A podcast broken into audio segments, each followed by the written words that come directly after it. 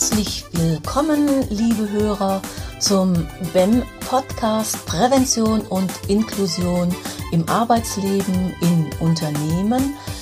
Heute ist Freitag, der 21.09.2018 und Sie hören die achte Episode in diesem Podcast. Meine heutige Gesprächspartnerin ist Professorin Dr. Katja Nebe, die lehrt an der Martin-Luther-Universität in Halle-Wittenberg und wir haben uns im Hochsommer getroffen bei zarten 38 Grad im Schatten. Es war wirklich sehr, sehr heiß.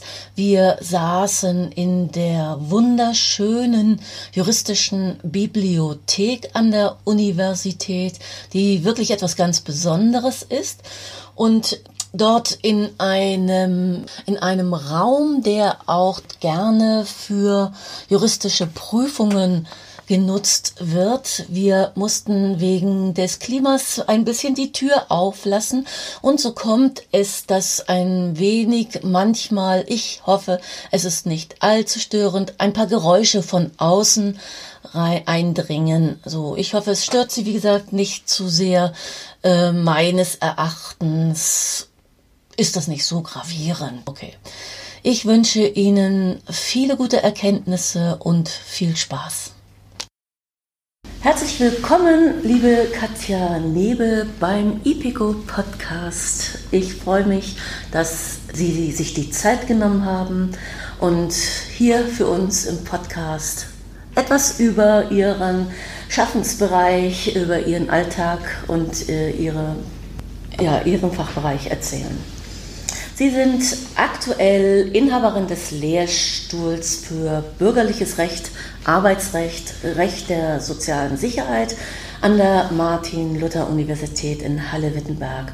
Und davor waren Sie in Bremen, hatten da eine Professur und lehrten da zu gleichen Inhalten, ne? wie eben da genannt.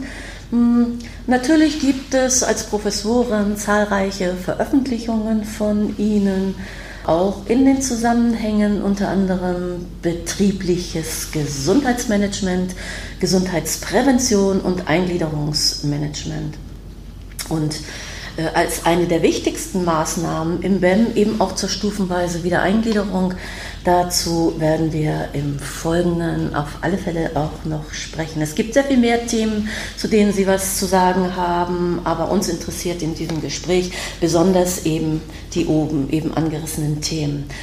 Auch die werden wir hier nicht erschöpfend behandeln können, aber wir sind noch so jung, Sie sind noch jung, wir können uns dann auch immer wieder äh, zusammentreffen. Als Juristin sind Sie wahrscheinlich vor allem an rechtlichen Fragen und an den Ausgestaltungsmöglichkeiten in den Betrieben, die die gesetzlichen Grundlagen erlauben, interessiert. Die wiederum sind meistens definitionsabhängig. Ist das etwas, was Sie reizt in Ihrem Beruf? Also bei der Verstetigung bei, bei dem Kampf um Definitionen äh, teilzunehmen an diesem Kampf, haben Sie da Spaß dran? Ist Ihnen das wichtig? Ja, vielen Dank erstmal für die freundliche Vorstellung, für die Gelegenheit, jetzt hier in einen Austausch zu treten. Mhm. Und ich finde auch schon die erste Frage äh, sehr spannend, denn über sich selbst kurz nachzudenken, warum man eigentlich das Alltägliche so macht. Das ist immer wieder auch mal gut, das zu mhm. hinterfragen. Und ganz aktuell äh, hängt die Antwort natürlich davon ab, was ich im Moment beruflich mache. Und da sehe ich mich in erster Linie als Hochschullehrerin. Ja. Das heißt, ähm, im Lehrbetrieb unserer Universität hier zu den Fächern, die Sie auch genannt haben, äh, werden Vorlesungen gehalten, mhm. werden Prüfungen dann auch abgenommen. Und äh, der wissenschaftliche Austausch mit den Studenten ist äh, ein großer Teil der eigenen Arbeit. Mhm. Und da beschäftigt man sich dann natürlich als juristische Hochschullehrerin oder Hochschullehrerin des äh, Rechts äh, auch mit Rechtsregeln, mit Definitionen, so wie Sie es genannt haben. Und das war natürlich ursprünglich mal so die Idee, als, als ich mich für Jura entschieden habe, dass, mhm. dass das Spaß machen könnte, mhm. abstrakte Regeln aufzustellen, abstrakte Normen aufzustellen mhm. und deren Anwendung dann im Einzelfall okay. ja, dafür mitzustreiten. Okay. Haben Sie aktuell äh, Forschungsprojekte, die das BEM oder unser Thema, die diese Zusammenhänge im Betrieb berühren? Ja, das ist äh, schöne Gelegenheit, darüber zu sprechen. Wir haben ein äh, ziemlich großes äh, Forschungsprojekt, für das es auch gerade eine Fortsetzung, äh, also die beantragt und ähm, ganz höchstwahrscheinlich auch bewilligt werden wird. Und zwar geht es da ums Rehabilitations- und Teilhaberecht. Mhm. Und ähm, Rehabilitation und Teilhabe hängen ja ganz eng auch mit Gesundheitsprävention zusammen. Mhm. Konkret geht es gerade vor allem um die Umsetzung des Bundesteilhabegesetzes. Und da spielt das BEM aktuell eine große Rolle, aber auch schon zuvor. Und dieses äh, Drittmittelforschungsprojekt, das wird aus der Ausgleichsabgabe finanziert. Und da sind wir im Verbund auch mit der Universität Kassel, mit der Humboldt-Universität in Berlin und mit einem äh, sozialwissenschaftlichen Forschungszentrum hier in Halle. Mhm. Und gerade auch in diesem Verbund ist es sehr spannend und interessant, an dieser aktuellen Rechtsentwicklung auch äh, ja, teilhaben zu können. Ja. Also der, unsere Aufgabe in dem Forschungsprojekt ist quasi, ähm, war während der Entstehung, während der Diskussion um die Entstehung des Bundesteilhabegesetzes zu beobachten, was werden für Reformvorschläge diskutiert, mhm. äh, wie wirkt sich das äh, auf die schon bestehende Rechtslage aus, was macht die Rechtsprechung in diesen mhm. Zusammenhängen. Und jetzt geht es um die Implementation der Vorgaben aus dem äh, neuen äh, Teilhaberecht. Und da ist das BEM zwar selbst als Institut nicht geändert worden, mhm. also die Regeln zum BEM sind unverändert geblieben, mhm. aber das BEM spielt nach wie vor eine große Rolle und der Gesetzgeber hat das auch im Bundesteilhabegesetz so in der Begründung immer wieder auch äh, bestätigt. Und es gibt Verfahrenspflichten, die sich geändert haben. Also das BEM ist ein kleiner Ausschnitt in diesem Forschungsprojekt. Wir mhm. befassen uns da auch mit den Leistungen zur Teilhabe am Arbeitsleben. Mhm. Und die können ja das Ergebnis eines BEM-Verfahrens sein. Ja, also eine berufliche Rehabilitation, zum Beispiel zur Umschulung eines ähm, gesundheitlich beeinträchtigten Mitarbeiters. Ja, das ist eine zentrale Geschichte. Ne? Also wenn wir nachher nochmal über die stufenweise Wiedereingliederung sprechen werden, dann ist das ja nur ein eine Maßnahme innerhalb des Spams und eine unglaublich große Rolle spielt eben halt, spielen die Leistungen zur Teilhabe am Arbeitsleben. Genau. Hm, sehr spannend. Und wird das, mündet das in, in eine Veröffentlichung äh, äh, auch für äh, für Anwender sozusagen oder bleibt es in Ihrem Bereich eine juristische Größe? nee, das ist äh, auch wiederum eine schöne Gelegenheit, denn ähm, eine der Kernaufgaben dieses äh, Forschungsprojektes ist es auch, die Erkenntnisse möglichst zeitnah in der breiten Öffentlichkeit zur Verfügung zu stellen. Mhm. Das ist im Grunde genommen auch einer der Förderungszwecke dieser wissenschaftlichen Arbeit. Und das passiert ganz gut auf der, oder ich würde sagen sehr gut, auf, der, äh, auf dem Internetauftritt äh, www.rea-recht.de.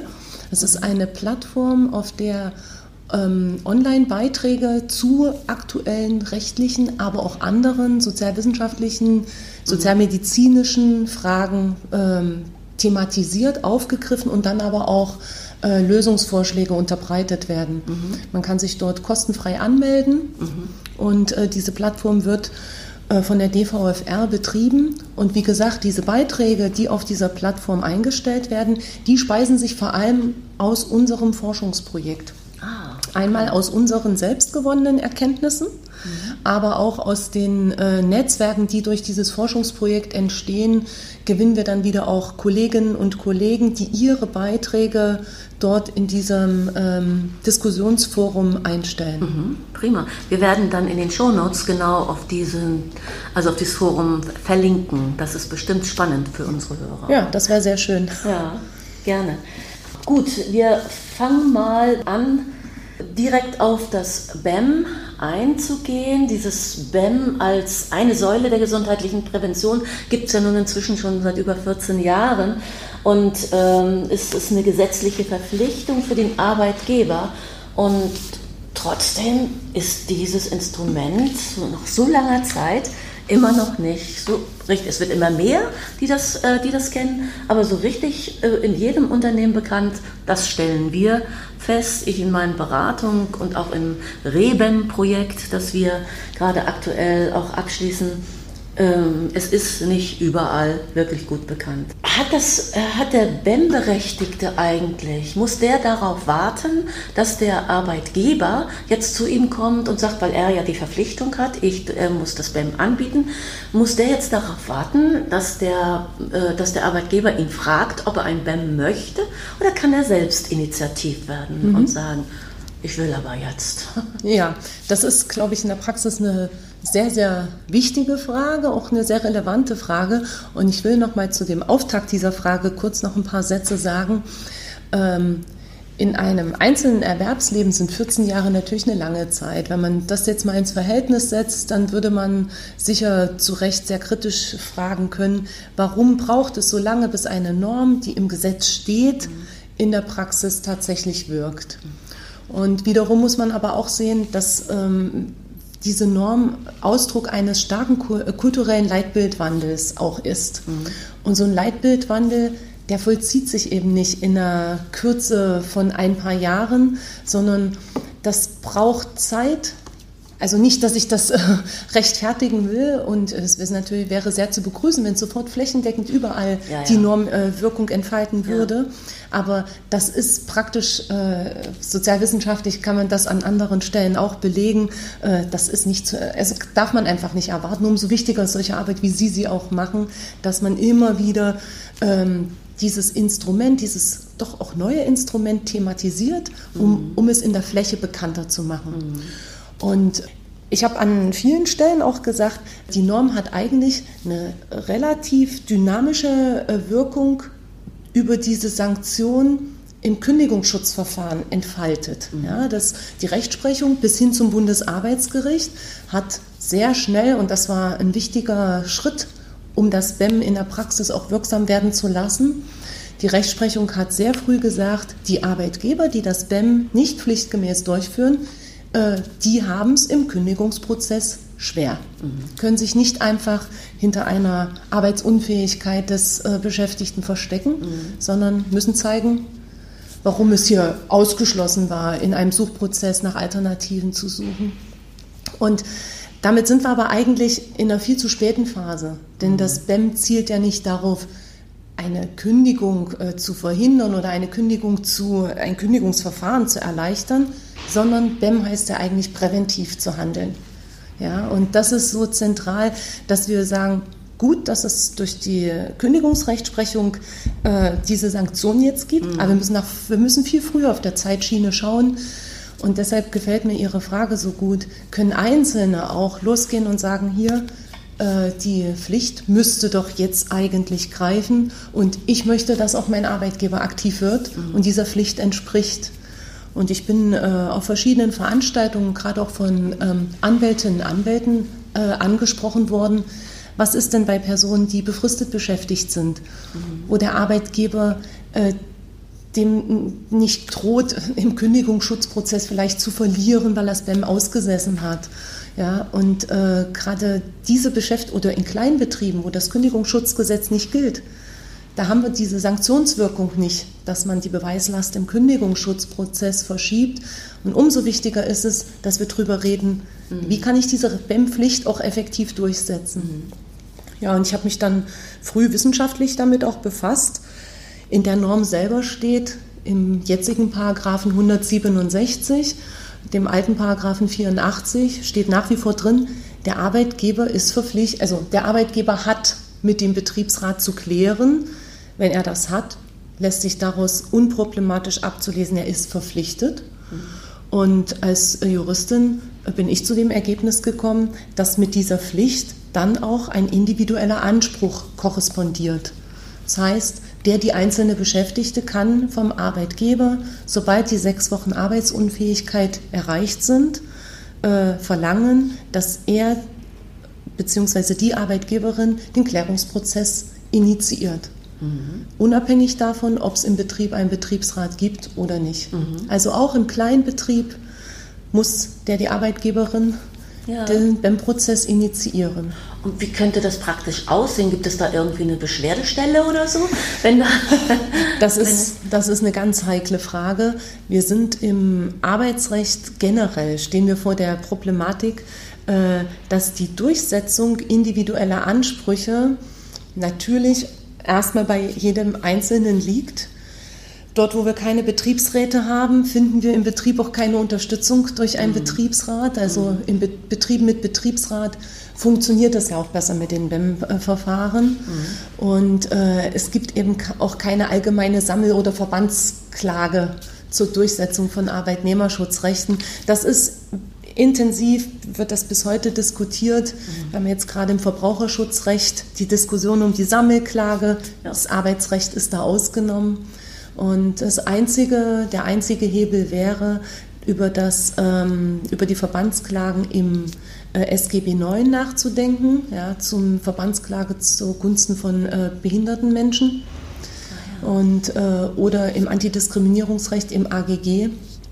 Aber das sind äh, spezielle Hebel, also einfach die Durchsetzung, äh, zum, den Anspruch des Einzelnen äh, durchzusetzen, müsste man empfehlen, einstweiligen Rechtsschutz im arbeitsgerichtlichen Verfahren, äh, praktisch im Individualklageverfahren geltend zu machen. Ja, da ist eigentlich wirklich eine Lücke. Ne? Also wenn ich keine Gefährdungsbeurteilung habe oder wenn ich keine oder der Arbeitsschutz greift nicht am Arbeitsplatz, habe ich ja immerhin die Möglichkeit, noch zu sagen, äh, ich gehe zur Berufsgenossenschaft oder zum, da gibt es Institutionen, äh, wo das irgendwie eingebettet ist, aber das BEM gehört nicht dazu. Genau, also das BEM ist nicht Bußgeld bewährt, das war ja auch ja. in der Diskussion im Reformprozess ah, und ähm, das ist, ähm, ja, wäre möglicherweise ein Hebel, was ich noch ergänzen könnte, es gibt inzwischen auch Instanzrechtsprechung, also Arbeitsgerichte, die entschieden haben, wenn ein Arbeitgeber einen BEM-Prozess nicht initiiert, obwohl er verpflichtet ist,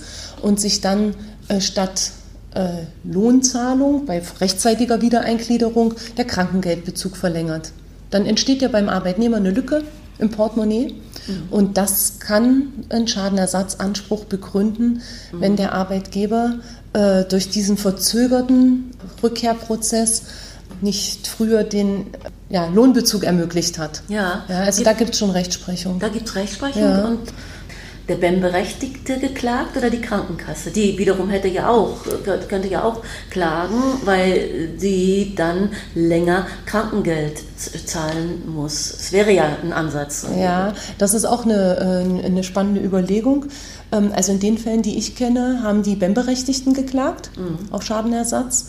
Und äh, die andere Überlegung, die wir ja im Sozialrecht generell auch kennen, die ist ja im Sozialgesetzbuch 10 in den Paragraphen 115, 116 ist das ja mhm. angelegt, dass Sozialleistungsträger, die quasi anstelle des Arbeitgebers in Vorleistung gehen, mhm. ähm, dass die dann Rückgriff nehmen können.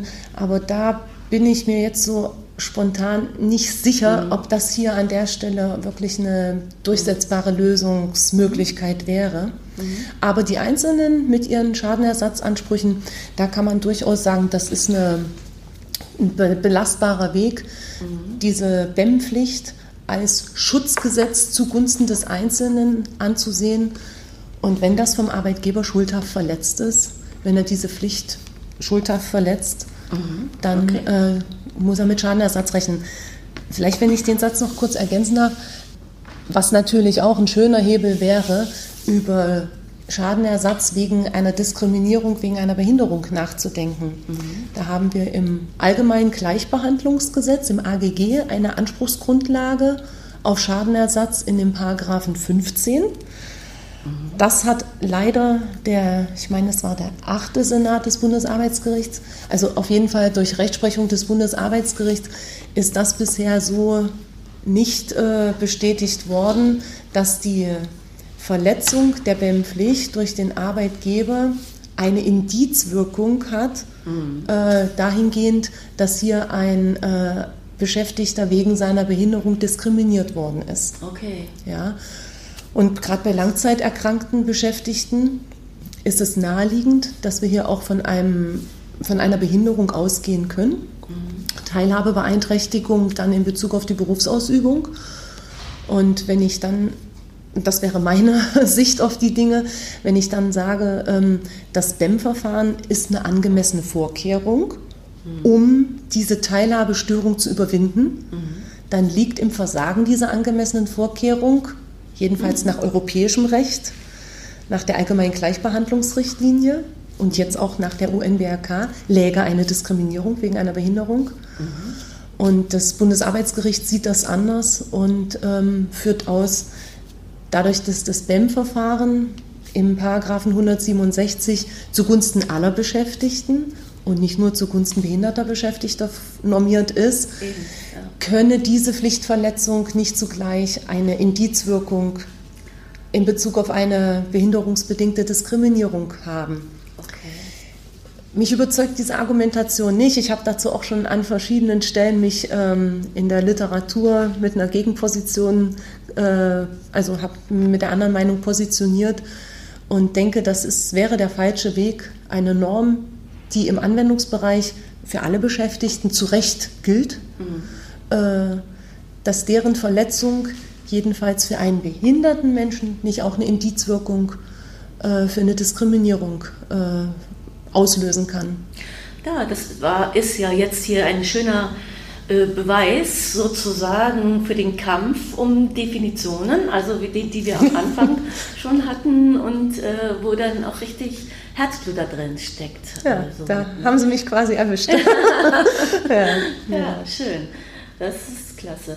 Ich würde, äh, würde Sie gerne nochmal fragen, wenn wir jetzt über den Durchsetzungsmöglichkeiten wie sieht es äh, dann an gleicher Stelle aus, wenn dann ein BEM greift oder wenn er im BEM schon ist und da unterstützt werden kann?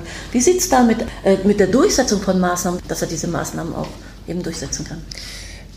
Das ist äh, auch eine systematisch wirklich tolle Frage, denn ähm, das gibt Gelegenheit, noch mal kurz äh, ähm, zu bestätigen, dass das zwei unterschiedliche Dinge sind. Das eine eben das BEM-Verfahren als Prozess, mhm. ja, als ein Suchprozess und äh, davon zu trennen, aber im BEM-Verfahren ermittelt, die Maßnahmen, die der Einzelne, die Einzelne konkret braucht. Ja?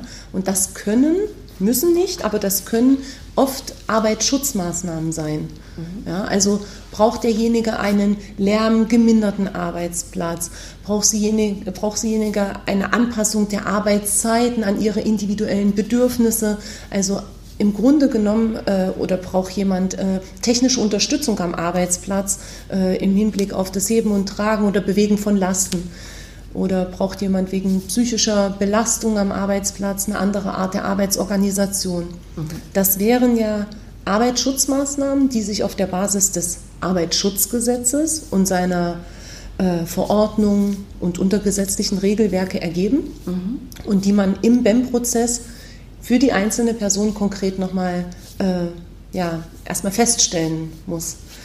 Meistens zeigt sich, dass in den BEM-Prozessen, dass die Gefährdungsbeurteilung für den konkreten Arbeitsplatz entweder fehlte oder nicht äh, gut genug war. Und dann muss man auf jeden Fall mit einer Nachsteuerung der Gefährdungsbeurteilung beginnen mhm.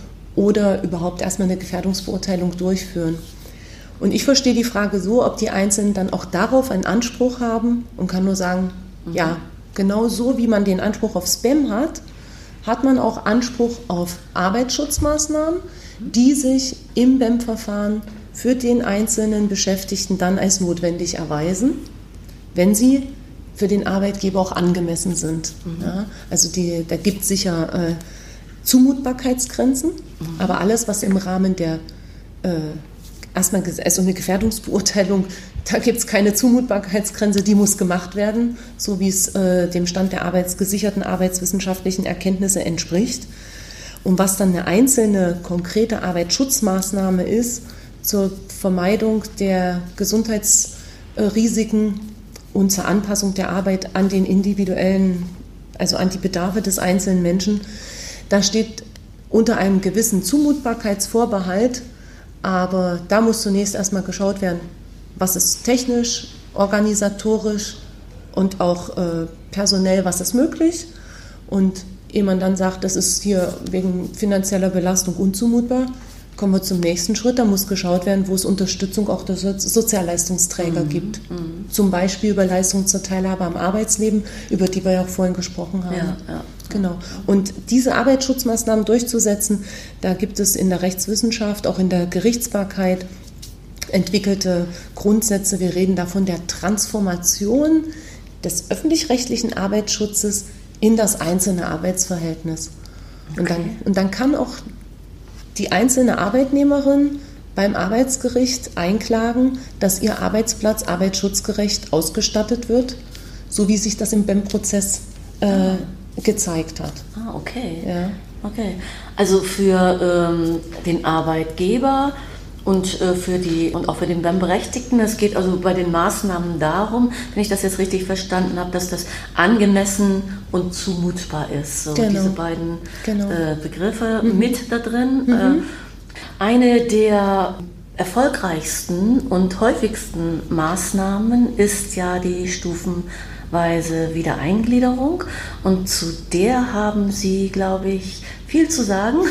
Sie haben dazu gearbeitet, veröffentlicht und da sollten natürlich die BEM-Verantwortlichen, also die Menschen, die im Betrieb die äh, BEM-Berechtigten dazu beraten, ziemlich gut darüber Bescheid wissen. Was sind denn so die wesentlichen Punkte, die ein BEM-Berater wissen muss? So. Ja, ich glaube auch, dass die stufenweise Wiedereingliederung ein ganz wichtiges Instrument ist.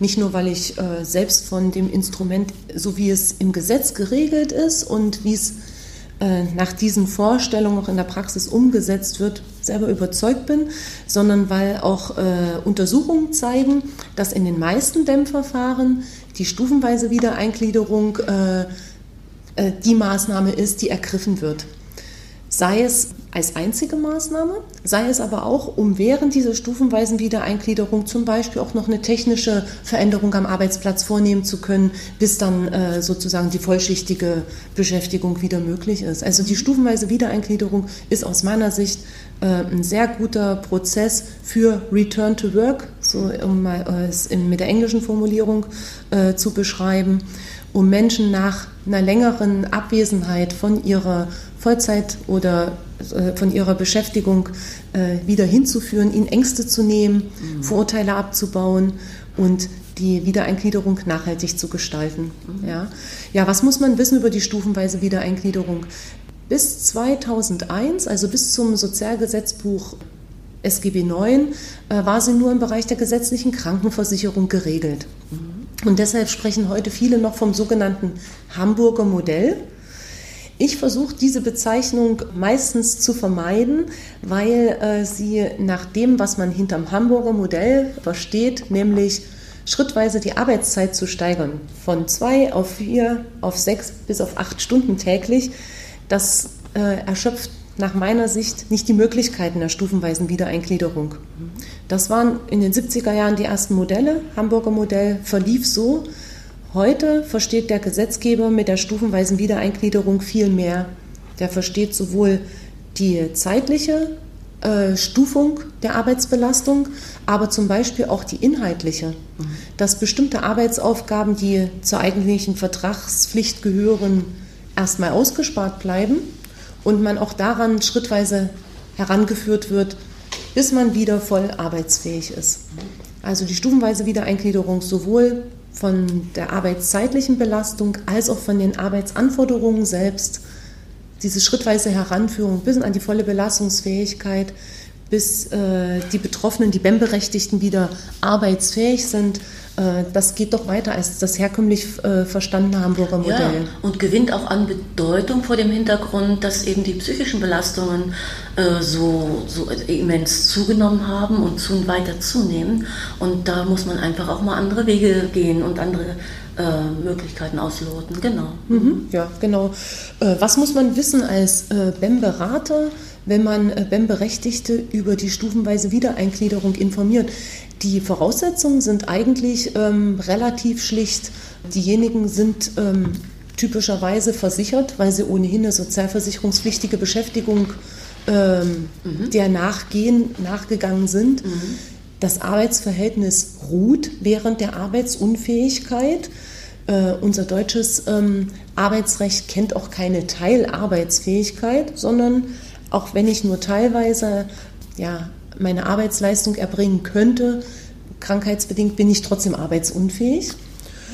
Und während dieser Arbeitsunfähigkeit wäre dann sinnvollerweise vom behandelnden Arzt zu prüfen, ob man schrittweise schon wieder an die Arbeit herangeführt werden kann, um so frühzeitiger, das wäre ideal, auf jeden Fall nachhaltiger an den Arbeitsplatz dann zurückzukehren. Mhm. Das heißt, die stufenweise Wiedereingliederung ist in erster Linie, die ist im Sozialrecht geregelt. Das ist eine medizinische Leistung. Der Arzt, die Ärztin muss auch drauf schauen, ob ich trotz Arbeitsunfähigkeit überhaupt schon wieder in den Betrieb kann. Aha. Also als die erste Station ist dann also der, der die behandelnde Ärztin. Genau, mhm. genau. Und idealerweise, und äh, dazu gibt es auch ähm, Untersuchungen, zum Beispiel Auswertung von äh, Renten, äh, äh also rentenversicherungsrechtlichen Daten äh, Langzeiterkrankter und deren Rückkehr an den Arbeitsplatz. Wann funktioniert eine stufenweise Wiedereingliederung gut? Mhm. Was sind sozusagen Hemmende, was sind fördernde Faktoren? Ah. Und da hat sich herausgestellt, je früher sich alle Beteiligten mit einer stufenweisen Wiedereingliederung überhaupt erstmal gedanklich befassen, umso besser gelingt sie. Ah, okay. ja, das heißt, wenn ich erst zum Beispiel nach Entlassung aus einer stationären Rehabilitation überhaupt beim niedergelassenen Arzt dann mal darauf hingewiesen werde, mhm. Sie könnten jetzt auch stufenweise an Ihren Arbeitsplatz zurückkehren, das ist nicht optimal. Mhm. Optimal ist, wenn ich im Betrieb schon weiß, andere haben sowas schon geübt Mhm. Das könnte für mich auch passen. Mhm. Dann habe ich davon zumindest schon mal gehört. Mhm. Spätestens äh, in der Reha-Einrichtung sollte mit den Rehabilitanten schon mal gesprochen werden, was halten Sie davon? Sie werden hier nicht arbeitsfähig entlassen werden können, mhm. wenn Sie möglichst früh ähm, wieder an den Arbeitsplatz langsam herangeführt werden mhm. und nicht aus der Reha quasi nach Hause entlassen und keiner guckt. Ja was mit den Betroffenen passiert. Das ist eine gute Sache, ja. ja. Quasi so als selbstverständliche Möglichkeit, dieses Einschleichen in, den, genau. in, in die Vollarbeitszeit. Wieder. Genau. Okay. Mhm. Ja, und was passiert, äh, wenn, wenn der an einem Arbeitsort arbeitet, der sehr weit von seinem Zuhause weg ist? Er hat ja noch, er ist ja nicht, äh, ist ja nicht in der Entgeltfortzahlung, sondern kriegt Krankengeld. Wer bezahlt denn da die Arbeits, äh, die Anfahrt, die Kosten? Ja, das ist das ist eine praktisch sehr relevante Frage. Ähm, wenn ich da auch ein bisschen weiter ausholen darf, kurz. Wir hatten ja am Anfang über dieses Forschungsprojekt gesprochen, ja, wo ja. die wissenschaftlichen Beiträge auf dieser, in diesem Diskussionsforum äh, veröffentlicht werden.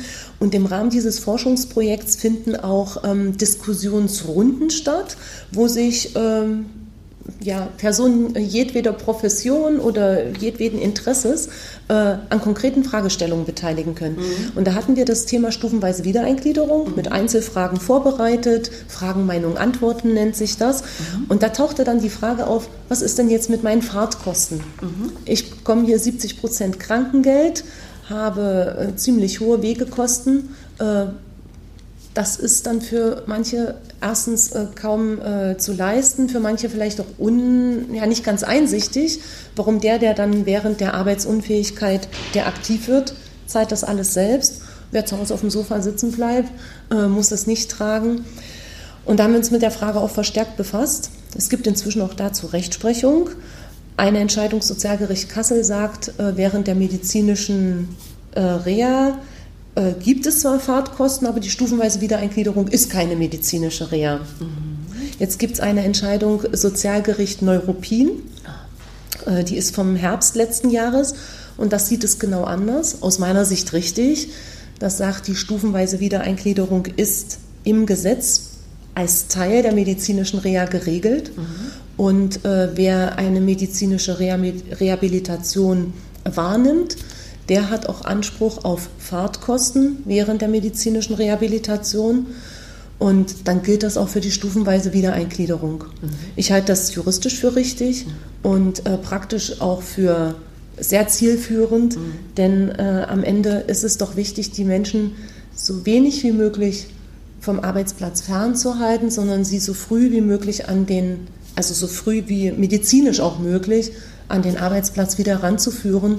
Und dazu sollten Sozialleistungsträger unterstützen. Ja, und es ist ja auch äh, äh, so, dass, äh, dass viele noch gar nicht wirklich wieder gesunde Menschen ähm, möglichst schnell wieder in, äh, in, in, in, die Vollarbeitszeit gehen, weil sie einfach die Kohle brauchen. Ne? Die brauchen das Geld.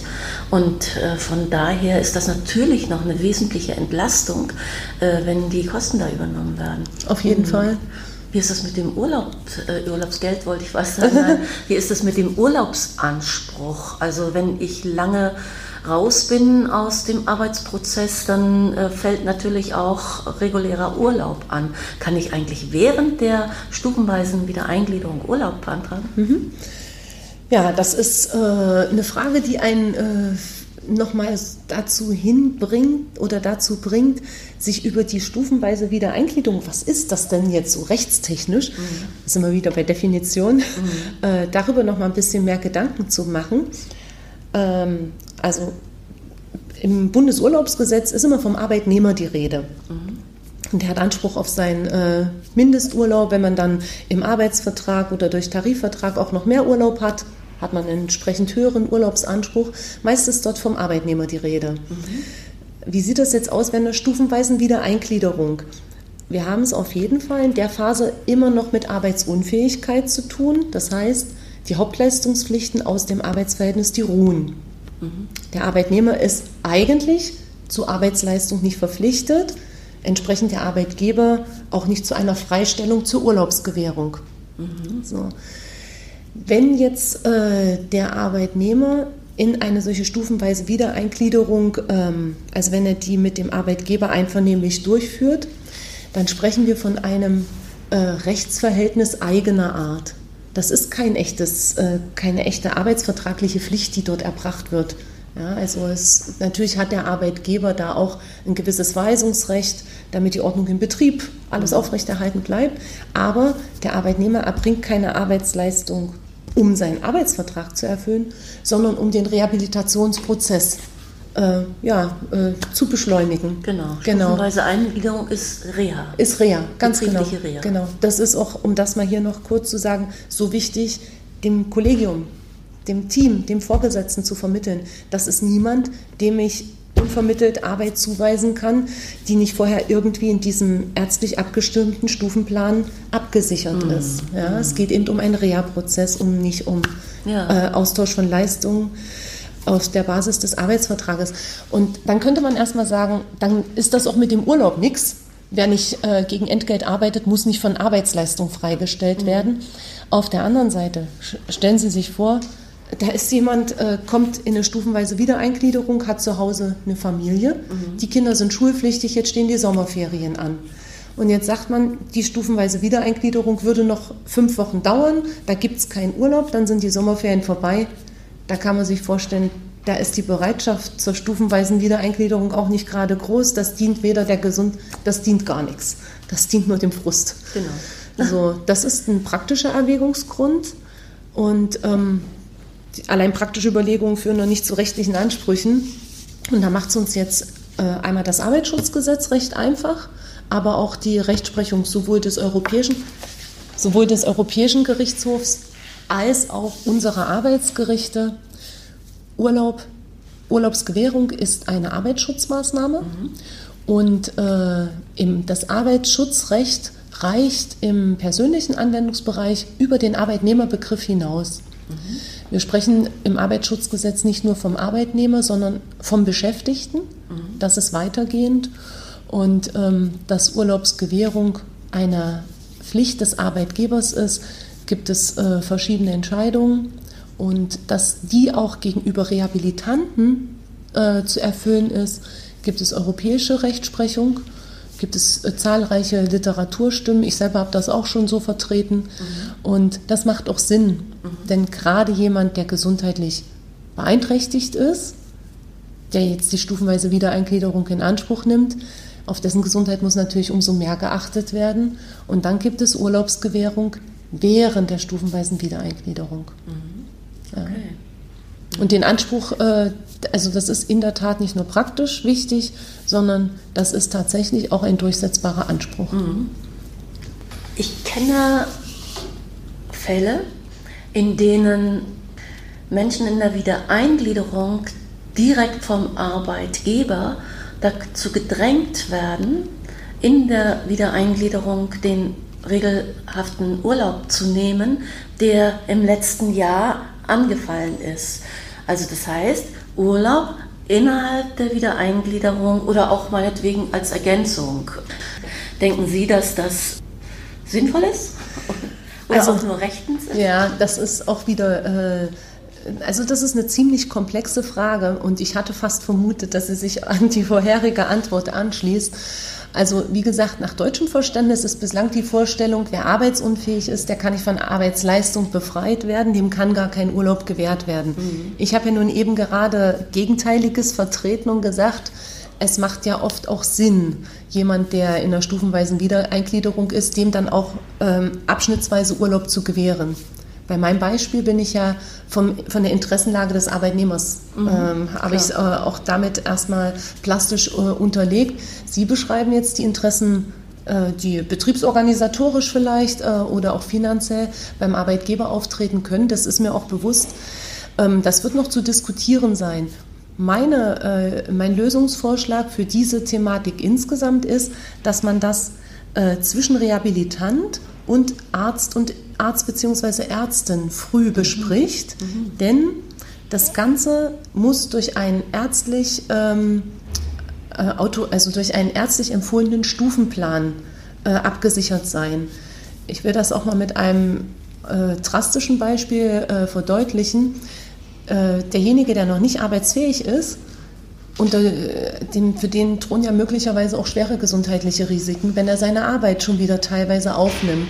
Gibt es auch schon einen Fall, der von der Rechtsprechung entschieden worden ist, äh, Haftung einer Ärztin, die das nicht hinreichend überwacht hat, ob der ähm, Rehabilitant nach einem kardiologischen Befund hier stufenweise schon wieder zurückkehren kann. So, und deshalb denke ich, liegt der Schlüssel hier in diesem ärztlichen Stufenplan. Das sollte man mit Arzt, Ärztin besprechen. Äh, je nachdem, die stufenweise Wiedereingliederung, dafür gibt es auch keine Höchstfrist, aber gerade nach onkologischen Erkrankungen kann sich das sehr lange erstrecken oder nach äh, psychischen Erkrankungen. Mhm. Ähm, und wo sich dann sinnvollerweise aus medizinischer Sicht ein äh, Urlaub einbauen lässt. Und da denke ich, ist es dann auch im Hinblick auf das Bundesurlaubsgesetz der Arbeitgeber kann nicht einseitig äh, Urlaub gewähren, sondern hat das nach Paragraph 7 in Abstimmung mit dem äh, Beschäftigten zu regeln. Und dann muss er bei einem äh, Beschäftigten, der in der stufenweisen Wiedereingliederung ist, dort auf jeden Fall die medizinischen Aspekte berücksichtigen. Und wenn äh, ärztlicherseits abgeraten wird, die stufenweise Wiedereingliederung durch einen Urlaub zu unterbrechen, was ja auch gut vorstellbar ist, ja, dass man sagt, hier findet eine äh, Eingewöhnung statt, das darf jetzt nicht durch drei Wochen Urlaub unterbrochen werden, äh, dann wird es schwieriger hier mit äh, der einseitigen äh, Gewährung äh, von Urlaub seitens ja. des Arbeitgebers. Okay. Mhm. Ja, man muss aber am Ende jetzt mal rechts äh, dogmatisch, denke ich schon, die Frage stellen, ist auch während einer Arbeitsunfähigkeit Urlaubsgewährung überhaupt möglich. Mhm. Und äh, der EuGH hat das gerade eben auch nicht ausgeschlossen. Bei uns die Rechtsprechung hat es bisher nach bisherigem Verständnis ausgeschlossen. Ich denke, bei einer stufenweisen Wiedereingliederung muss man da offener sein, weil lange Eingliederungsprozesse äh, teilweise auch ähm, Abwesenheitszeiten brauchen. Mhm. Ja. Okay. Mhm. Gut, nun ist die stufenweise Wiedereingliederung äh, eine von vielen möglichen äh, Maßnahmen, wenn auch äh, die wichtigste, das ist und, äh, und auch die bekannteste, muss man einfach auch sagen. Aber in so einem BEM-Team ähm, finden ja Gespräche statt und auch die Erörterung, eben der Suchprozess. Äh, was, kann, was kann ich für dich, BEM-Berechtigter, oder was kann noch getan werden? Welche Unterstützung brauchst du? Und da kommen dann eben auch noch andere Leistungsträger, nicht nur äh, äh, die Krankenkasse wie in diesem Fall, äh, mit ins Spiel. Und das sind eben halt Leistungserteilhaber im Arbeitsleben, haben wir eben gerade gesagt. Da hat sich die, die, die Gesetze, die, die Nummerierung sozusagen hat sich verändert. Ähm, das ist ja ein umfangreicher Katalog, der da im Grunde genommen angeboten wird. Und nach meinem Eindruck, hatte ich vorhin schon kurz angedeutet, wird er viel zu wenig genutzt. Äh, haben Sie da eine Idee, woran das liegen kann? ja, das ist äh, schön zugespitzt, die, äh, die Frage. Ähm, ich teile die Einschätzung, auch wenn ich da jetzt keine empirischen Daten habe, aber so im Laufe der Jahre die eigene Wahrnehmung, dass wir eine, doch eine viel zu starke Trennung zwischen arbeitsrechtlicher Expertise und sozialrechtlicher Expertise auch in den Beratungsgremien haben. Mhm. Und ähm, das Arbeits- und Sozialrecht ist ja nicht für umsonst sowohl in der bei uns in der akademischen Ausbildung, aber auch äh, eigentlich, wenn ich mir nur in der Administration die Ministerien und äh, dergleichen vorstelle, hängt das eng zusammen und äh, auch ähm, in der äh, sozialpolitischen Funktionalität hängen Arbeitsrecht und Sozialversicherung hängen ganz eng miteinander zusammen. Mhm.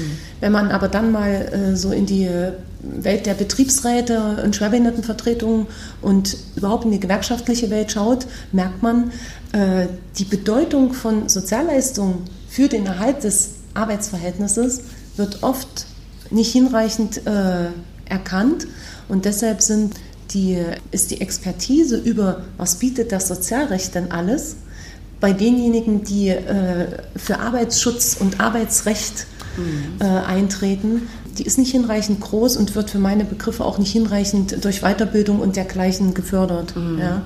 Und ich werbe immer sehr dafür, äh, den Zusammenhang zwischen Arbeits- und Sozialrecht an allen Stellen immer wieder deutlich zu machen und äh, gerade auch das Sozialrecht nicht als das Recht für arme Menschen abzuschieben, mhm. sondern das Sozialrecht sichert auch für am Anfang starke, mit zunehmendem äh, Erwerbs, äh, äh, Erwerbslebensalter, äh, vielleicht dann in der Gesundheit ab und zu mal etwas schwächer werdenden Menschen, äh, sichert deren Erwerbsverhältnisse. Mhm. Und gerade in der Bedeutung sollte es auch gesehen werden. Mhm. Ja. mal ganz kurz noch ein Satz im Vergleich. Während der Wirtschaftskrise war das Sozialrecht in aller Munde, Kurzarbeitergeld hat Beschäftigungen erhalten. Mhm. Ja, Beschäftigungsverhältnisse hat uns durch die Wirtschaftskrise geführt.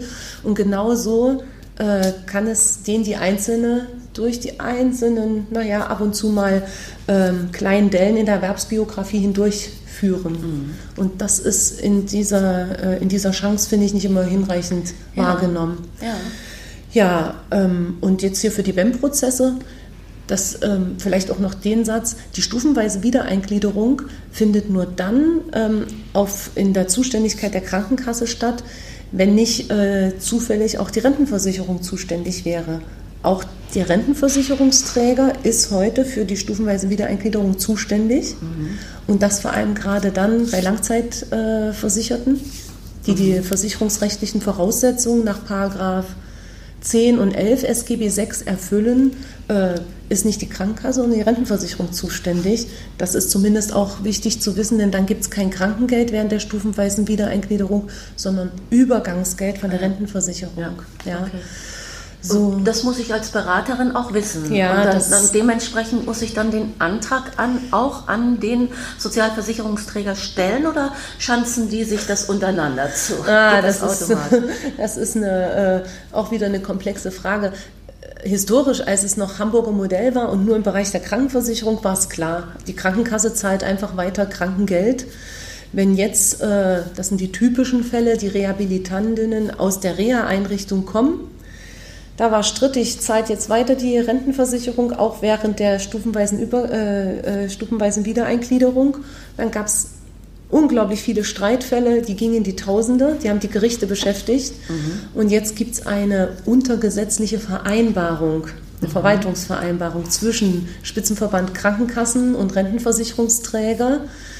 Äh, wenn die stufenweise Wiedereingliederung nicht schon von der Reha-Klinik empfohlen wird und sich nicht innerhalb von vier Wochen nach Entlassung aus der Reha-Klinik dann auch äh, realisieren, also realisiert wird, dann übernimmt die Krankenkasse mhm. während der gesamten stufenweisen Wiedereingliederung, wenn sie folgt, mit Krankengeld. Ansonsten bleibt es bei Übergangsgeld durch die Rentenversicherung. Mhm. Da sagen natürlich dann auch äh, die Kliniker, was machen wir denn jetzt? Mhm. Ja, die müssen halt frühzeitig prüfen, ob eine stufenweise Wiedereingliederung genau. zu empfehlen ist. Genau. Wir haben immer gesagt, so, äh, wenn man so einen Antrag stellt äh, und man kriegt vier Wochen, so jetzt runtergebrochen, kriegt vier Wochen keinen Bescheid, dann zahlt der, wo es liegt. genau, also auch hier gilt das, was im Sozialgesetzbuch 9 der oberste Grundsatz ist. Ja. Äh, die Träger sollen nicht mehr dadurch um ihre Pflichten drumherum kommen, dass sie die Anträge einfach liegen lassen. Mhm. Dann gilt äh, die Zuständigkeitsregel. Bisher war das der Paragraph äh, 14, 14 genau. ja, SGB 9 mhm. und äh, jetzt haben wir das in Paragraph, na immer noch 14, ne? Ich glaube, es ist immer noch der 14. Genau. Dann, wenn das nicht äh, an einen anderen zuständigen Träger verwiesen, dann bleibt der zuständig und dann muss der erstmal zahlen. Dazu waren ja auch die gemeinsamen Servicestellen gut. Da konnte man das einfach abgeben und dann waren, mussten die auch innerhalb von 14 Tagen das weiterleiten. Aber genau. die gemeinsamen Servicestellen haben wir jetzt ja nicht genau. mehr. Soll ich noch mal ganz kurz zu diesen Leistungen zur Teilhabe am Arbeitsleben was sagen, Sehr gerne. damit ich mich jetzt nicht um die Antwort auf die Frage drücke? Also da liegt für meine Begriffe, also stufenweise Wiedereingliederung gibt es inzwischen doch schon einige Rechtskenntnis auch mhm. bei den Beraterinnen. Äh, über die Leistung zur Teilhabe am Arbeitsleben ist das noch mal ein bisschen äh, ungleicher verteilt, denke mhm. ich. Und äh, da ist es natürlich auch wichtig zu schauen, ähm, was geben die, geben die Paragraphen 49 fortfolgende im SGB 9 mhm. her. Mhm. Und das ist ein unglaublicher Katalog, also von äh, Weiterbildung, von äh, auch Beratung der Kollegen. Mhm. Ja, also was ist, wenn jemand mit nicht der vollen Leistungsfähigkeit mhm. erstmal wieder zurück an den Arbeitsplatz Ja, was ja auch wichtig ist, äh, es tauchte ja gerade auch auf bei der stufenweise Wiedereingliederung, dass, äh, dass das Umfeld mit einbezogen werden muss. Genau, genau. Und das ist auch äh, von den Leistungsansprüchen zur Teilhabe am Arbeitsleben mitgedeckt, mhm. dass dann beispielsweise auch ein Integrationsdienstleister mit in den Betrieb kommt mhm. und gerade auch in den kleinen Betrieben, wo es keine BEM-Verantwortlichen gibt, wo der Betriebsinhaber das selber auch gar nicht mit leisten kann, mhm. dass dort eben ähm, Reha-Manager, Integrationsmanager mit in den Betrieb kommen mhm. und dort äh, diese Sensibilisierung, äh, teilweise Dolmetscheraufgaben mhm. übernehmen, aber auch Hilfsmittelansprüche, mhm. Assistenzleistungen. Mhm. Ähm, das ist Eingliederungszuschüsse. Mhm. Das ist alles im ähm, SGB 9 geregelt und dann mhm. muss man nur schauen, welcher Leistungsträger ist dafür zuständig. Mhm. Weil äh, dann ist wieder bei denjenigen, die schon länger im sozialversicherungspflichtigen Beschäftigungsverhältnis sind, ist das meist die Rentenversicherung, mhm. wenn die Paragraphen 10 und 11 im SGB 6 erfüllt sind. Und ansonsten ist es die Bundesagentur für Arbeit. Genau, gilt immer noch ne, unter 15 Jahre Bundesagentur und über 15 Jahre dann die Rentenversicherung. Genau, das ist so als Faustregel. Als ne, Faustregel, so, genau. ganz genau. Mhm. Und äh, was äh, im Hinblick auf die Rentenversicherung jetzt auch noch spannend ist, da ist durch das Flexi-Rentengesetz, das ist zeitgleich mit dem Bundesteilhabegesetz verabschiedet worden, durch das Flexi-Rentengesetz nicht nur der flexible Altersübergang dann in Rente geregelt, sondern, das ist auch ganz äh, spannend, es sind äh, Leistungspflichten der Rentenversicherung zur Gesunderhaltung auch von Beschäftigten, die noch gar nicht irgendwie im rentennahen Alter sind, sind konkretisiert worden. Äh, das heißt, Präventionspflicht, jetzt explizit im SGB 6 in den Paragraphen 14 folgende, aber auch Nachsorge.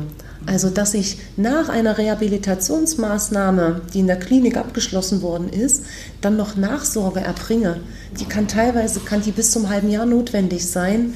Das muss vom Rentenversicherungsträger jetzt auch mit geleistet werden. Ah, ja, okay. Genau. Mhm.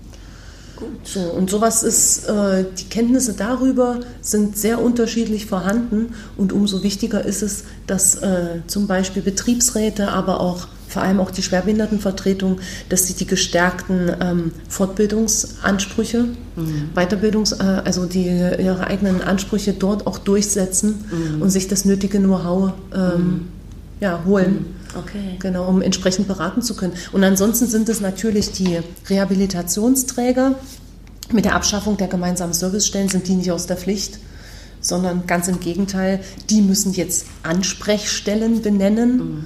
Und äh, man kann nur hoffen, äh, dass es nicht genauso eine Flaute an vielen Stellen in, in, im, im Land wird äh, wie mit den gemeinsamen Servicestellen. Die haben ja regional ganz unterschiedlich funktioniert. Und, ähm, aber da hat der Gesetzgeber im im Zuge des BTHG-Prozesses jetzt im SGB 9 ganz vorne, in Paragraphen 3 und 10, nochmal ganz deutlich reingeschrieben, das BEM ist wichtig, die Ansprechstellen sollen frühzeitig hier mit äh, informieren, damit die Reha-Träger dann schon in den BEM-Prozess wirklich reinkommen. Mhm. Und früh geklärt wird, welche Leistungen hier im Einzelfall die Bedarfe sichern. Ja. Denn es bleibt ein Dschungel. Ne? Ja. Ich habe mir ja gewünscht, dass die gemeinsamen Servicestellen, statt sie sang- und klanglos abzuschaffen, einfach mal evaluiert werden. Also mal zu schauen, warum haben die nicht funktioniert, statt jetzt gleich ein ähnliches Instrument, das dann wieder nicht gegebenenfalls funktioniert. Und dass man einmal wirklich hinguckt, äh, was wird dann da gebraucht und wie kann man es aufstellen. Ja, da kann ich Ihnen nur zustimmen. Aber äh, jetzt, wo der Diskussionsprozess um die Reform erstmal äh, insoweit, sage ich mal, vorläufig äh, ein Zwischenergebnis mit dem neuen Gesetz gefunden hat, denke ich dann auch, jetzt muss man mit dem arbeiten, was das Gesetz jetzt vorsieht. Ja. Bei aller, äh, bei aller Berechtigung der Kritik. Und jetzt muss man gucken, wie man mit den Ansprechstellen äh, da ähm, dran bleibt mhm. und äh, schaut, wie die etabliert werden und ja, wie, wie, wie das dann wirkt. Mhm. Ja. Aber ich denke, das hängt auch viel davon ab, wie die Kenntnisse in den Betrieben auch sind, auch bei den Arbeitgebern, mhm. äh, um dort die Information noch abzuholen. Mhm. Und das Know-how auch in die Betriebe zu holen. Mhm. Und da ist ja jetzt äh, auch ähm, ja, die Verantwortung der Kammern zum Beispiel viel stärker im Blick, mhm. dass gerade die KMUs mhm. über die äh, Kammern äh, unterstützt mhm. werden und dort Inklusionsbeauftragte mhm. etabliert werden, genau. weil es eben viel um Beratung in diesem doch sehr undurchsichtigen Dschungel des Sozialgesetzbuchs geht. Ja. Ja. Die armen Betroffenen und die Berater, die sich da durchfinden müssen. okay. Sie haben, ähm, liebe Frau Nebe, auch äh, zu den Zusammenhängen äh, weiterer Instrumente im, im, Betrieb oder Institutionen, wenn man das so will, also nämlich zum äh, Gesundheitsmanagement äh, zum, und zum Arbeits- und Gesundheitsschutz und auch zur, äh, zur Gesundheitsförderung im Betrieb gearbeitet. Was haben Sie da herausbekommen? Wie, wie hängt das zusammen und welche Empfehlungen haben Sie da? Ja, also ich benutze, die habe ich jetzt hier auch mal vor mir liegen. Ja. Also ich habe eine Folie, also eine, eine, eine, Folie, eine Übersicht, äh, auf der sich eigentlich alle von Ihnen gerade auch genannten Stichworte so einfach veranschaulichen lassen, grafisch. Überschrieben mit betrieblichem Gesundheitsmanagement haben wir dann eben drei Säulen, den Arbeitsschutz, äh, die Personalgestaltung, Personalorganisation und die betriebliche Gesundheitsförderung. Mhm. Und äh, das behandle ich hier zum Beispiel auch in unseren Vorlesungen und äh, ich finde, das ist ein ganz spannendes Feld und sage immer wieder, der Normbestand dazu, also das, was geregelt ist, ist eigentlich richtig gut. Mhm. Und äh, man muss jetzt eigentlich nur fragen, äh, was ist in der Praxis, äh, was passiert mit den zum Teil auch sehr jungen Regeln. Also wenn ich mal die betriebliche Gesundheitsförderung als eine Säule mhm. des betrieblichen Gesundheitsmanagements herausgreife, da ist durch das Präventionsgesetz 2015 viel äh, nachgesteuert worden. Ja, das Präventionsgesetz war ja auch ganz lange immer wieder in der Diskussion in, mit den verschiedenen Entwürfen. Mhm. 2015 dann verabschiedet und da hat man die Verzahnung von Arbeitsschutz, staatlicher Arbeitsschutz, betrieblicher Arbeitsschutz und betrieblicher Gesundheitsförderung in das SGB V also das Krankenversicherungsrecht, nochmal explizit reingeschrieben. Der Paragraph 20b im SGB V, wenn man sich den anschaut, mhm. müsste jeder, der ihn liest, sagen, wer das beherzigt, müsste es eigentlich gut funktionieren in den Betrieben. Das ja. heißt, die Krankenkassen leisten für jeden Versicherten äh, auch einen vorgegebenen ähm, äh, finanziellen Betrag, um in dem, im Setting Betrieb betriebliche Gesundheitsförderung zu betreiben. Mhm. So. Das ist vor demografischem Wandel, äh, zunehmende Chronifizierung von Erkrankungen ist das wichtig, denn die Krankenkassen haben auch einen Präventionsauftrag. So. Wenn ich daneben setze, der Arbeitgeber, der hat eine Präventionspflicht, weil er vor den betrieblich bedingten Gesundheitsgefahren vorbeugend schützen soll. Ja. Und jetzt sollen natürlich nicht die Krankenkassen das, was bisher in den Betrieben möglicherweise noch nicht geleistet worden ist, auf Kosten von Mitgliedsbeiträgen übernehmen. Ja, deshalb, sie sollen Nachvollziehbar, nicht. Genau, ja. ist, äh, das ist auch verfassungsrechtlich wichtig, Mhm, ja, dass mit Mitgliederbeiträgen auch ähm, so umgegangen wird, wie es äh, der äh, Zweck äh, äh, wie es der Zweck der Krankenversicherung als äh, äh, Pflichtversicherung vorsieht. Ähm, das kann nicht dazu dienen, die Arbeitgeber vom Arbeitsschutzgesetz zu entlasten. So. Und schon deshalb muss das als, müssen das als zwei kommunizierende Röhren betrachtet werden. Und äh, das Problem ist nur, dass äh, je nach äh, Unternehmen, je nach Betrieb, äh, die Versicherten äh, bei ganz unterschiedlichen Krankenkassen versichert sind, also die Beschäftigten äh, bei ganz unterschiedlichen Krankenkassen versichert sein können und das wieder für die Krankenversicherung nicht so einfach macht, im, im Betrieb dann eine größere Gruppe zu erreichen. Deshalb funktioniert die betriebliche Gesundheitsförderung äh, durch die Krankenversicherung dort besonders gut, wo wir Betriebskrankenkassen haben und die Betriebe äh, eine sehr homogene Versichertengemeinschaft haben. Nichtsdestotrotz muss man auch in den anderen Betrieben ähm, die Verpflichtung, müssen die Krankenkassen die Verpflichtung wahrnehmen. Es ist ein gesetzlicher Auftrag.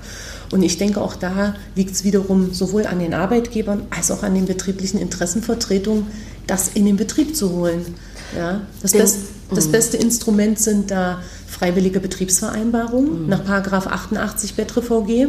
Da ist es auch explizit im, im Wortlaut äh, genannt, zusätzliche Maßnahmen des Gesundheitsschutzes können äh, BGF, betriebliche Gesundheitsförderung sein. Oder auch die ähm, Inklusionsvereinbarung, die die Schwerbehindertenvertretung mit dem Arbeitgeber schließt, kann als mögliche Maßnahmen auch auf die ähm, ja, Ermöglichung von betrieblicher Gesundheitsförderung im Betrieb ähm, hinwirken. Ja. Also es gibt durchaus auch einige Instrumente, die da an die Hand gegeben sind. Auf ne? jeden also, Fall. mm, Und ähm, gerade auch äh, dieses, naja, in der Praxis immer noch so schwer greifbare Instrument der Gefährdungsbeurteilung auch zum Schutz vor psychischen Belastungen. Ja. Das lässt sich gerade äh, auch in der Kombination von betrieblicher Gesundheitsförderung und klassischem Arbeitsschutz lässt sich das, da gibt es äh, Empfehlungen, da gibt es äh, Beispiele, ähm, lässt sich das ganz gut handhaben. Ja, dass eben äh, mit niederschwelligen Instrumenten äh, auch in der Belegschaft sensibilisiert wird, sich über die Belastungsfaktoren auch erstmal zu vergewissern, um dann mit dem Instrument der Gefährdungsbeurteilung dann auch Maßnahmen, also Arbeitsschutzmaßnahmen zu äh, ermitteln Ja. und Ja. umzusetzen. Genau. Und ähm, als dritte Säule des großen Daches betriebliches Gesundheitsmanagement steht eben noch das äh, Personalmanagement und dort kann man das BEM gut verorten. Das heißt, im Einzelfall zu schauen, ähm, wer ist ähm, ja individuell sozusagen auf welchem Arbeitsplatz äh, wie förderbar, also ressourcenorientiert, nicht defizitorientiert. Und wenn dann doch eine ähm, Arbeitsunfähigkeit eingetreten ist, mit dem BEM-Prozess schnell zu suchen, wie kann Wiedereingliederung äh, nachhaltig gewährleistet werden, möglicherweise durch eine nachgeholte Gefährdungsbeurteilung. Und dann kann aus dem Einzelfall wiederum auch gut, können Arbeitsschutzmaßnahmen für Belegschaftsteile entwickelt werden, weil man merkt, der Arbeitsschutz war vielleicht insgesamt in diesem Team, in dieser Schichtgruppe oder wie auch immer, je nach Betrieb, noch nicht effektiv genug. Ja, also am Einzelfall dann auch nochmal nachstellen, was der Arbeitsschutz vielleicht noch nicht geleistet hat. Ja. Und so sind das drei Röhren, die unterm Dach betriebliches Gesundheitsmanagement äh, idealerweise im Betrieb installiert sind. Ja, nun sind das ja, was wir jetzt gerade besprochen haben, ähm, unglaublich äh, viele Möglichkeiten und unglaublich viele Anforderungen gleichzeitig auch ne, an den Arbeitgeber, der das jetzt alles so zu managen hat. Die Gefährdungsbeurteilung, das BEM, alles eigene Prozesse, dann dazu auch noch das Qualitätsmanagement. Das sind ja Prozesse, die neben den eigentlichen Geschäftsprozessen äh, laufen. Das ist eine ganz schön hohe Anforderung. Tut das eigentlich Not, fragt ein Arbeitgeber sich jetzt. Und was steht dieser Aufwand eigentlich, den man da betreibt, im, im Verhältnis zum Ergebnis? Was ist das Ergebnis? Was kann das Ergebnis sein? Ja, also ich glaube, äh, bei der Antwort auf die Frage äh, kann man von zwei Seiten herangehen. Man kann von einem äh, Bild äh, menschengerechter Arbeitsgestaltung herangehen mhm. und sagen, ohne den Blick auf den Menschen ist Betriebsorganisation eigentlich auch nach unserem Grundgesetz, nach unseren Grundrechten, die es auf europäischer Ebene gibt, nach äh, allgemeinen Menschenrechten, die in Deutschland auch gelten, gar nicht möglich. Mhm. Also die menschengerechte Gestaltung der Arbeit gehört einfach zum Unternehmen dazu. Mhm. So könnte man es schlichtweg formulieren. Mhm. Äh, ich weiß, dass das in äh, nicht wenigen Unternehmen äh, möglicherweise eine zu, zu rosig gemalte äh, Wirkung oder ähm, ja, äh, Heraufhebung von Rechtsnormen ist. Äh,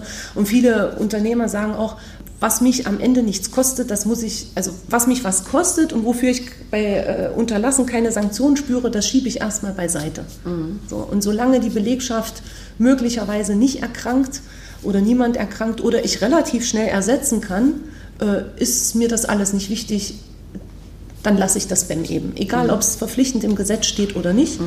Und um menschengerechte Gestaltung, ähm, das sind, äh, ist Sozialromantik, das können die Sozialleistungsträger dann abfangen. Das ist in der Praxis einem ja auch oft genug so, so entgegengehalten worden. Ja, ja. Und ähm, deshalb äh, würde ich sagen, im Moment haben wir insoweit äh, da äh, jedenfalls Rückenwind, wir haben einen demografischen Wandel, wir haben einen Fachkräftemangel und die Unternehmen sehen sehr wohl, dass wenn man nicht frühzeitig präventiv vorgeht, sind die Folgekosten am Ende immens höher. Ja, und äh, was nützt es uns, wenn wir ähm, den Krankengeldbezug ausdehnen? Äh, am Ende zahlen das die Arbeitgeber doch auch mit das Krankengeld. Und selbst äh, steuerfinanzierte Sozialleistungen zahlen am Ende zumindest deutsche Unternehmen, die hier steuerpflichtig sind, auch mit. Mhm. Also bleibt es sowohl ein gesamtwirtschaftliches Problem, was die Unternehmen äh, betrifft, als auch ein ähm, Mikro, also auf betriebswirtschaftlicher Ebene, mhm. in, also gerade hier in Sachsen-Anhalt kann man das auch ganz klar sehen. Die mhm. Unternehmen haben ein Interesse an Gesundheitsprävention, weil sie den demografischen Wandel schon ganz deutlich spüren mhm. und auch den Fachkräftemangel. Mhm. Ja, und äh, ich würde es aber immer wieder viel lieber mit der menschengerechten Perspektive begründen, denn stellt man sich vor, der Arbeitsmarkt ist irgendwann wieder anders. Es gibt ein Überangebot an Arbeitskräften. Dann werden Menschen schnell zur Arbeitsmarktreserve. Und das trifft dann vor allem behinderte Menschen. Das betrifft jedenfalls in der Historie häufiger Frauen, ja, die wegen Schwangerschaft oder ja, früher besondere Rolle in der Mutterschaft dann ja vielleicht auch mehr Kosten, mehr Aufwand, organisatorischen Aufwand verursachen. Und deshalb äh, lege ich immer großen Wert darauf, diese Überlegung, wer muss welche Verantwortlichkeit wahrnehmen, äh, vor dem Hintergrund verpflichtender Menschenrechte zu bewerten. Ja. Und dann sind auch Arbeitgeber in der Verantwortung. Das haben Bundesverfassungsgericht auch immer wieder mit entschieden. Und dann geht es eher darum, wie sie dabei unterstützt oder auch entlastet werden können. Denn nur Arbeitgeber, die nicht überfordert werden, sind auch Arbeitgeber, die Unternehmen lange am Wirtschaftsleben teilhaben lassen Ganz können. Genau, ja. das ist eine volkswirtschaftliche Größe. Ne? Ganz ne? wichtig. Und die ist, die ist mir auch ja. wichtig und deshalb habe ich das vorher noch ganz eingangs unseres Gesprächs gesagt. Mhm. Äh, sämtliche Rechte äh, stehen am Ende auch immer vor einem Verhältnismäßigkeitshintergrund.